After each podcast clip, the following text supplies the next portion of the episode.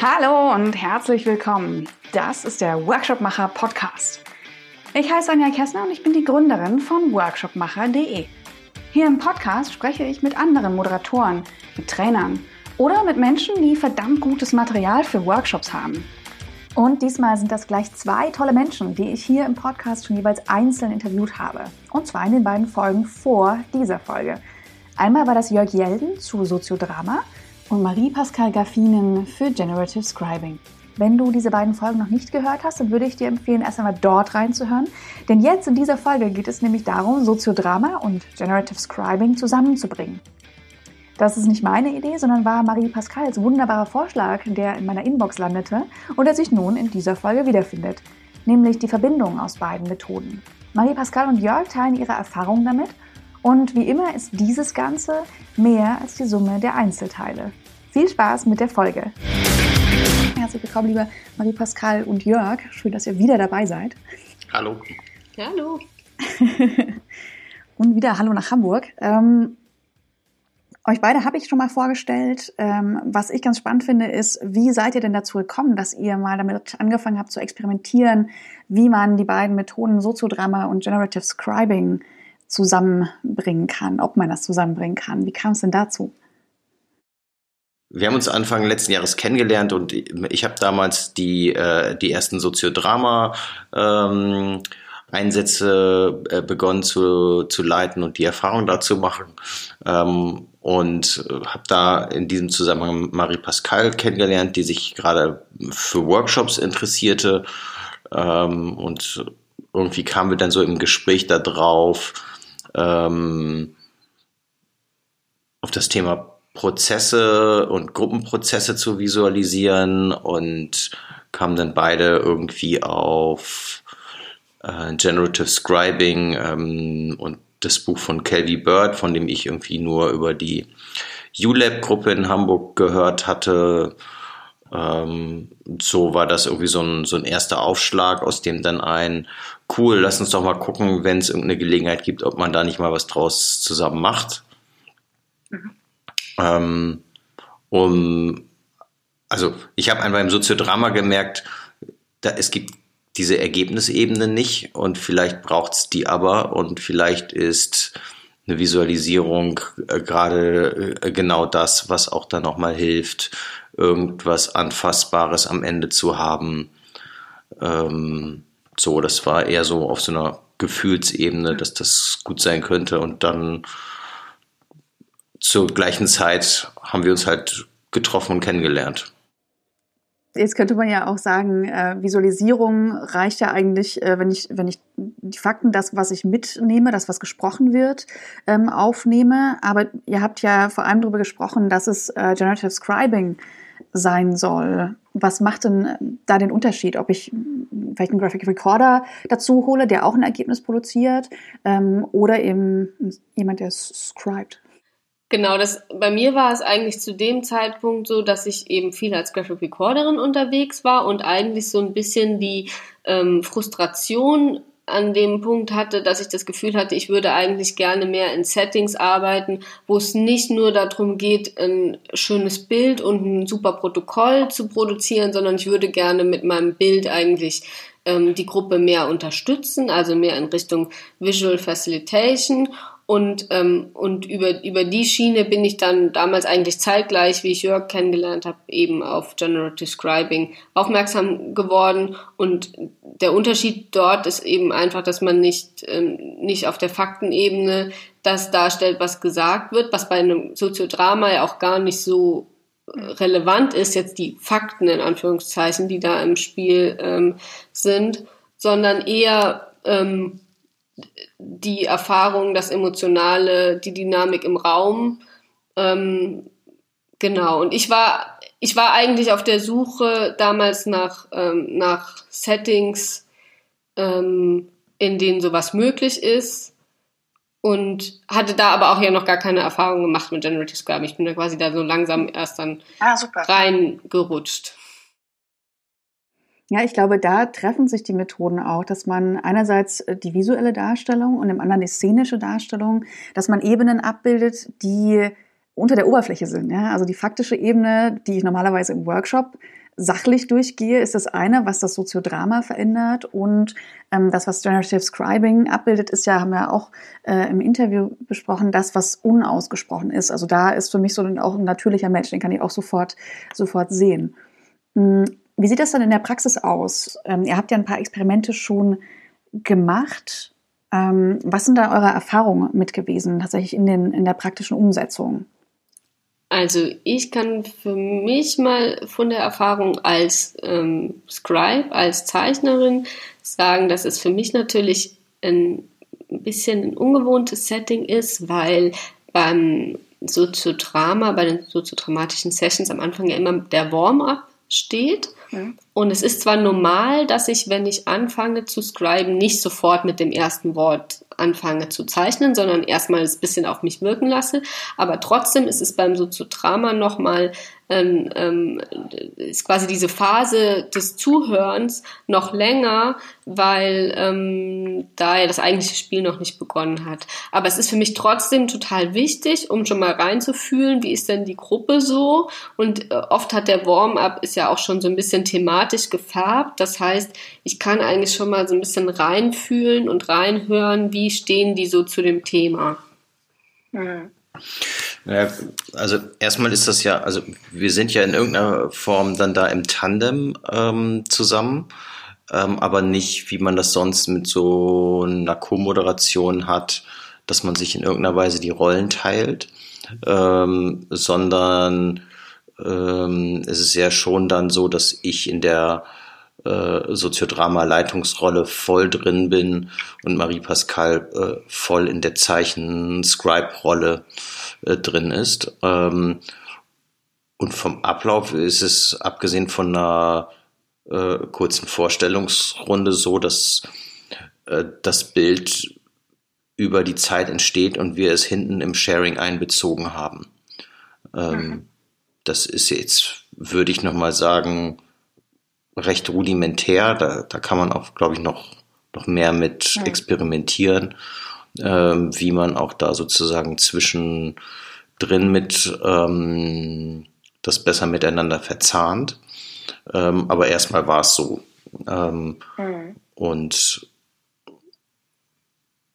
es, es, hat auch erstmal gut funktioniert, muss man auch sagen. Ja. Dass ähm, Menschen hinten raus dann, die teilgenommen haben, ähm, über dann die, so ein abstraktes Bild auch nochmal äh, über den, den Prozess, der ja gerade passiert ist, reflektieren. Also sowohl, wie hat das eigentlich angefangen, was war da eigentlich, welche Gefühle habe ich da gespürt, ähm, welche Dynamiken hatte das Ganze eigentlich, ähm, was heißt das für unser Thema insgesamt.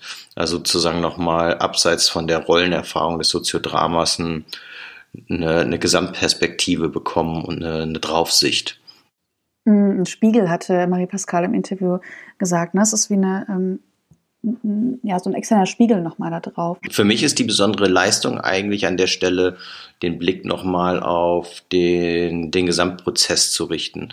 Also nicht nur die einzelne Rollenerfahrung und was man aus den einzelnen Rollenerfahrungen nimmt, sondern sozusagen, wie ist, hat das eigentlich begonnen, wie hat es sich entwickelt, äh, wie ist es zu Ende gegangen ähm, und wie wird es weitergehen. Also sozusagen so einen Gesamtblick ähm, rein zu bekommen, den man sonst erstmal auch ganz schwer nur hat. Äh, und zum anderen hat es für mich eine, eine inhaltliche ja. Qualität. Also du hattest irgendwie in dem anderen ähm, Podcast angesprochen, das Thema Scham. Das hatten wir in dem ersten Klimasoziodrama ziemlich intensiv. Ähm, ich hätte als Leiter nicht das Thema Scham von mir alleine angesprochen, sondern ich hätte die Gruppe äh, im Spiel geleitet, aber nicht eine inhaltliche, eine, eine inhaltliche Bemerkung gemacht ähm, und es nicht sozusagen auf der inhaltlichen Ebene was dazu gesagt. Ähm, und das, das kannst du natürlich über ähm, das Malen und das Reflektieren auf der visuellen Ebene auch nochmal ganz anders. Hm. Ja, ich, also so wie ich es ähm, verstehe, auch das Soziodrama verstehe, das ist ja eine sehr, sehr intensive Erfahrung, die ich da als Teilnehmer mache und ähm, wo ich mich in andere Rollen reinspiele. Ich muss präsent sein und kann ich total gut verstehen, dass diese, diese Draufsicht nochmal hilft, da auch auf eine Abstraktionsebene wieder zu kommen ähm, und einfacher zu teilen. Ich habe aber auch gerade überlegt, ob nicht auch das Bild auch eine Rolle sein kann. Also das, ne, dass, dass das ein äh, innerhalb des Spiels oder dieser zweiten Phase in Anführungszeichen, ähm, ob das nicht auch innerhalb wirklich dieser ähm, des Sozialdramas selber eine Rolle spielen kann. Ja, also ich meine, das Wichtige ist natürlich eigentlich, ähm, das ist eine Herausforderung, aber im Grunde genommen ist es ja eigentlich so, dass, dass, dass das Bild eigentlich keinen, anderen, keinen eigenen Standpunkt abbilden soll. Ne? Äh, wobei natürlich ich als Mensch da bin und ich immer irgendwie auch eine eigene Färbung mitbringe. Was ich halt interessant finde, ähm, weil was du eben sagtest von wegen Eintauchen und so, ich glaube, das ist halt beim beim Soziodrama nochmal spezieller als bei allen anderen Workshop-Formaten, dass das oft auch ganz schön turbulent sein kann, die Spielphase, und man eigentlich nachher gar nicht mehr weiß, was, was, was ist eigentlich alles passiert. Und da ist es, ich glaube, speziell deshalb ist es, ist auch eine gute Kombination, weil ich einfach halt so bisschen daneben dran stehe und halt nicht in dieses ganze Turbulente mit reingehe, sondern es quasi von außen beobachte und auf mich wirken lassen kann. Ja. Also ich glaube, da, da haben wir noch ähm, Möglichkeiten, auch noch mehr mitzuspielen, auch zu gucken, wie kann man das vielleicht auch noch im Warm-up mit reinbringen. Auch vielleicht kann man da auch noch äh, Warm-ups aus dem Visual Facilitation Krams mit reinziehen, um das sozusagen auch noch mehr miteinander ähm, zu verknüpfen. Ähm, mhm haben wir aber bislang noch nicht gemacht. Das, man muss ja auch ja. immer noch irgendwie Entwicklungsmöglichkeiten haben.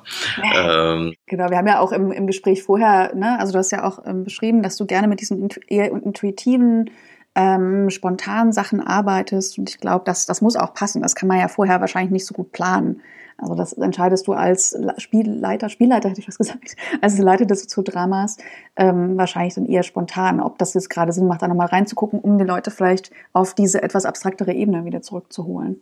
Ja, aber das, nee, das, das ist meistens dann schon auch sehr mhm. geplant. Ähm, also ich habe meistens die Warm-ups relativ gut äh, klar geplant und das Sharing ist eigentlich auch klar geplant. Ähm, also da hatten wir uns schon auch vorher verständigt, ähm, wie wir das dann einbinden wollen. Aber was noch mal noch ein anderer Punkt, der vielleicht interessant ist, ähm, es gibt immer zwischendrin so so Kurzaustausch, wo ähm, Marie Pascal mir hilft, nochmal Feedback zu geben im Sinne von, wie siehst du das, was hier gerade los ist? Ähm, oder was braucht's gerade oder wie ist dein Gefühl gerade, was nimmst du hier gerade wahr? Ähm, und das hilft mir einfach, wie das immer in einer Tandem-Moderation ist, jemanden zu haben, mit dem man in ein kurzes Gespräch gehen kann und sich austauschen kann. Gar nicht so sehr auf einer, was ist jetzt zu tun Ebene, sondern was nimmst du hier noch wahr? Mhm. Und da wahrnehmen, mein Job ist in der Rollenverteilung, ist da ein guter Ansprechpartner. Ja, ihr bildet ja im, im Grunde zwei verschiedene Ebenen ab. Ne? Der Spielleiter, der ist für den Flow zuständig und zu gucken, was brauchen die Teilnehmer, was braucht die Gruppe jetzt. Äh, und du schaust eben tatsächlich eher auf diese, auf das Gesamtbild. Das ist ein gute, gutes Tandem dann. Ne? Wenn ihr ähm, wenn ihr sowas plant, vielleicht können wir darauf auch mal ähm, kurz schauen, weil du gerade sagtest, Jörg, dass ihr euch vorher ja auch inhaltlich dazu abstimmt. Ähm, hab, wie geht ihr da vor, um sowas, ähm, so, eine, so einen Einsatz zu planen? Was ist da vielleicht wichtig, vorher zu wissen? Ähm, was für einen Rahmen steckt ihr ab, um sowas anzugehen? Das ist ziemlich rudimentär. Ähm, es geht ehrlich gesagt sowas wie Gibt es dann eine Wand zu malen? Ähm, Gibt es da, ähm, was brauchen wir an Material? Ähm, thematisch war das meistens eh klar. Ähm,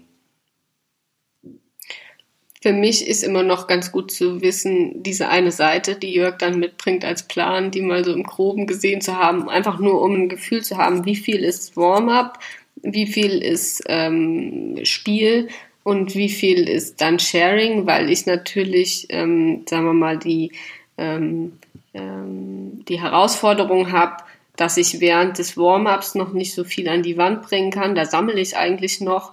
Ähm, dann während des Spiels soll aber ja auch schon was da sein, um die Gruppe irgendwie, um der Gruppe auch visuelles Futter zu geben und eigentlich soll zum Sharing nachher alles fertig sein. Also da muss ich mich so zeitlich ein bisschen drauf einstellen.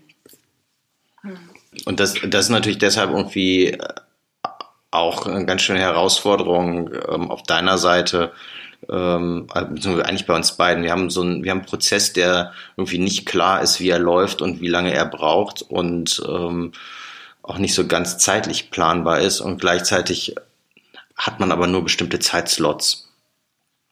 Ähm, und ähm, weil auch so ein Sharing so wichtig ist, kann man am Sharing nicht groß sparen.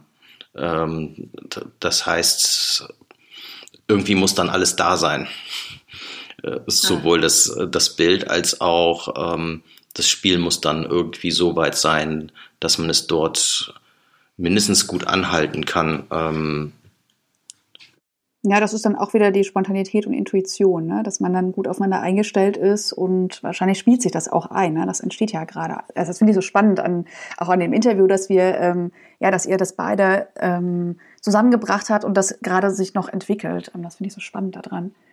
Was mich noch interessieren würde, wäre auch, was passiert mit dem Bild eigentlich, Marie-Pascal? Da wird dann, es wird ein Soziodrama ähm, gemacht, das dauert seine Zeit, es gibt die ähm, Sharing-Phase am Ende. Was passiert eigentlich mit dem Bild am Ende? Ja, das ist eigentlich auch nochmal ganz interessant, weil es generell halt beim, beim Generative Scribing ähm, schon auch so ist, dass dass das geplant ist, dass eben das Bild zwar einerseits den Prozess unterstützt, aber auch darüber hinaus noch wirkt. Und jetzt gerade bei dem Thema äh, Organisation in der Klimakrise, ähm, Katastrophe, ist es ähm, ist es ja auch nochmal besonders interessant, weil da kommen ja Leute aus verschiedenen Organisationen und aus verschiedenen Rollen zusammen, die sich dort begegnen.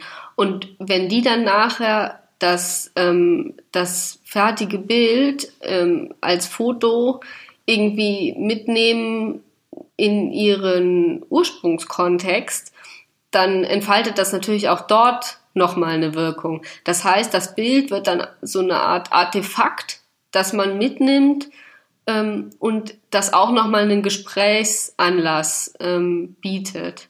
Und ich finde, dort ist es eigentlich so ein bisschen Ihr habt in einer der vorherigen ähm, Folgen mal drüber gesprochen, so äh, Lego Serious Play oder eben so diese Play ähm, ähm, Anwendung mit anderen Materialien. Da ist ja das Foto von dem bildet ja eigentlich nicht wirklich die Geschichte ab, sondern es ähm, äh, die, die Person verbindet irgendwie was damit. Und ich glaube, das ist halt beim Scribing auch nochmal so, dass, ähm, dass die Teilnehmer haben halt das Bild ähm, entstehen sehen. Das heißt, die verbinden den Proz die erinnern sich an den Prozess, wenn sie auf das Bild schauen und die erinnern sich vor allem nicht nur, was gesagt wurde, sondern wie sich das angefühlt hat.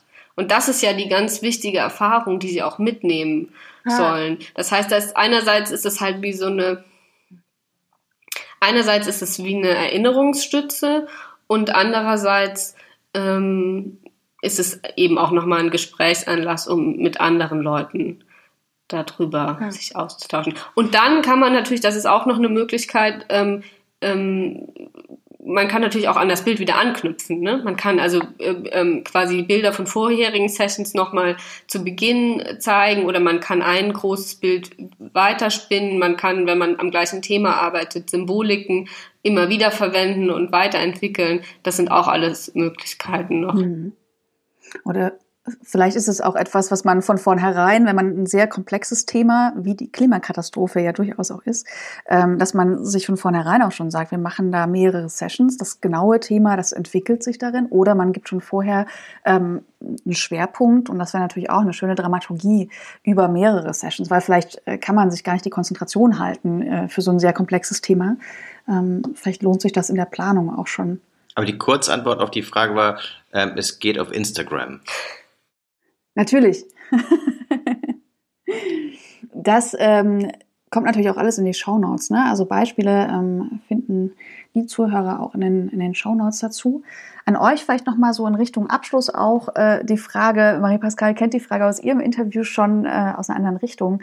Habt ihr oder was wäre ein Wunschkunde oder eine Wunschorganisation, wo ihr das gerne mal anwenden könntet? Was wäre besonders spannend, diese Konstellation aus Soziodrama und Generative Scribing äh, mal anzuwenden, wenn ihr euch das aussuchen könntet? Auch ich habe irgendwie äh, an Wünschen mangelt es ja mir meistens nicht so. Äh, ich äh, ich fände es total toll, wenn wir es schaffen, die ähm, dieses Soziodrama zu Organisation in der Klimakrise ein bisschen ähm, zu verstetigen und ähm, darüber ja auch regelmäßig mit ähm, mit Gruppen von Leuten verschiedener Organisationen zu arbeiten. Ähm, ich finde es total, äh, ich würde gerne ein, ähm, ein, wie sagt man, ein, ein Soziodrama-Mini-Festival machen zum Thema, äh, ich, Arbeitstitel ist bei mir Umbrucharbeit, also so äh, Organisationen in der Transformation oder im Wandel, wo man ähm, auch diese beiden Formen miteinander in Verbindung bringt. Ähm, ich würde mir wünschen, dass Marie Pascals äh, Proposal bei der Internationalen Soziodrama-Konferenz nächstes Jahr angenommen wird äh, und es dort auch ähm, der Soziodrama-Welt ähm, irgendwie mal zugänglich und erfahrbar wird. Das ist so meine Wunschliste. Ja, mein Wunsch ist, ist ein bisschen kleiner vielleicht. Die Wunschliste ist nicht so lang, aber also um nochmal den Anfang, den, den Bogen zu schlagen zum Anfang, ich bin ja quasi angetreten, weil ich einfach, also angetreten oder ich habe hab irgendwie gesucht, eine Möglichkeit, Gruppen besser zu unterstützen. Und ähm, das, was wir jetzt machen, ähm, ist total toll und es ist so ein bisschen Avantgarde-Arbeit, ja, würde ich sagen. Ähm, aber mich würde es total freuen, auch noch mehr so in den bisschen normaleren Workshops, wo es irgendwie um Organisationsentwicklung etc. geht, ähm, wenn auch in solchen ähm, Workshops ähm, das Generative Scribing anwenden zu können, weil ich glaube, dass es total stark ist da, aber es ist natürlich eine ganz neue Sache und ähm, man braucht wirklich eine Gruppe, die bereit ist, ähm, sich darauf einzulassen, auf so ein neues Format. Ähm, und das ist jetzt halt bei weitem noch nicht Standard in Deutschland, aber es würde mich sehr freuen, wenn es, wenn sowas ähm, irgendwann mehr genutzt wird. Also sozusagen, wenn man es jetzt aus dieser reinen äh, Kombination Soziodrama, Generative Scribing Ebene rauszieht, dann finde ich auch die Mischform zwischen den beiden nach wie vor irgendwie noch spannend. Also zu gucken, gibt es da auch Formen, wie die beiden Arbeitsweisen und Haltungen ähm, auch in einem oder in Bildern zusammenkommen kann.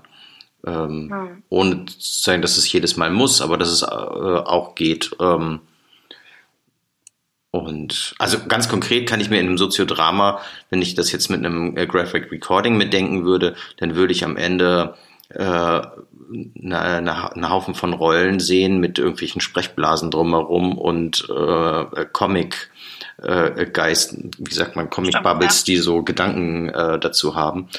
Äh, das kann auch funktionieren. Ähm, und das finde ich, also das ist mein, mein, wie sagt man, mein Takeaway aus diesem Interview zu gucken, wie ist denn das eigentlich mit dem, wenn, wenn man sozusagen beide Ebenen drin hat. Ähm, Spannend. In ja. einem Bild oder in getrennten Bildern oder wie auch immer, keine Ahnung. Mhm. Das finde ich auch spannend, das mal parallel zu machen. Ja. Das äh, Graphic Recording ist da halt einfach anekdotischer, ne? Und also Anekdoten gibt's ja Genüge, zu Genüge im Soziodrama. Ist halt immer die Frage, worauf man den Fokus legen will. Das ja. eine oder auf das andere. Aber genauso wie man auch Missformen machen kann zwischen Soziodrama und normalen Workshop, kann man auch Missformen machen zwischen Generative Scribing und ähm, und Graphic Recording, das ist ja auch nochmal wichtig zu sagen, irgendwie Generative Scribing ist jetzt nicht irgendwie dieses eine total abgegrenzte Ding, sondern natürlich mhm. sind die Übergänge fließend und vor allem die Begrifflichkeiten sind halt überhaupt nicht klar abgegrenzt. Also ich will da überhaupt nicht ähm, absprechen, dass auch in dem, was bisher halt äh, Graphic Recording hieß, auch schon ähm, ähm, genau das gemacht wurde. Das ist halt immer Mit die Frage, wie ja. nennt man, wie nennt man das Kind? Ja, aber das hat man im ja. Soziodrama genauso, dass man da irgendwie die Abgrenzung zu Aufstellungsarbeit oder zu Social Presencing Theater oder zu ähm, anderen szenischen Formen gar nicht so leicht ist. Ähm, mhm und häufig einfach auch damit zu tun hat, zu wem fühlt sich die Person, die das macht, eher zugehörig, als dass man das tatsächlich an konkreten Dingen festmachen kann. Genau, und letztlich, ähm, ich überlege gerade, wie ich das, also wie man das zu einer Empfehlung an einen Kunden oder an einen äh, Auftraggeber, äh, letztendlich kommt es auf die Zielsetzung an, ne? die sie entweder direkt sagen können oder die man rausarbeitet in der Diskussion, was ist eigentlich die Zielsetzung.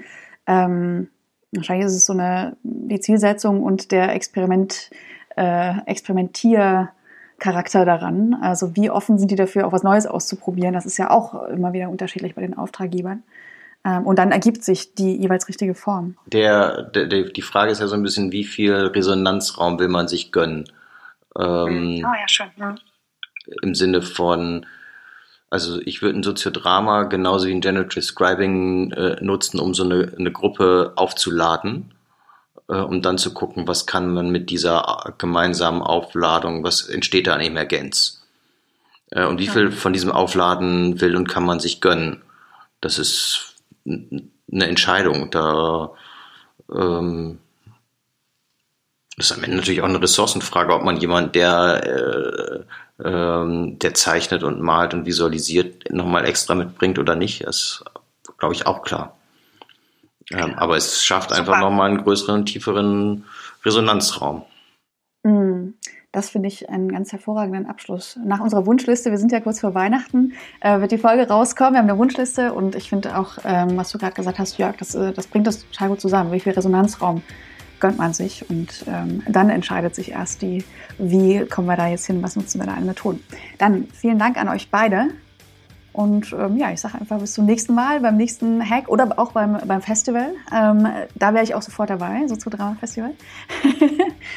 und vielen Dank nach Hamburg. Toll, danke dir. Danke dir. Das war das Interview mit Jörg Jelden und Marie-Pascal Gaffinen. Vielen, vielen Dank an euch beide für die viele Zeit, die ihr euch genommen habt in den Einzelinterviews und jetzt eben auch nochmal in der gemeinsamen Session.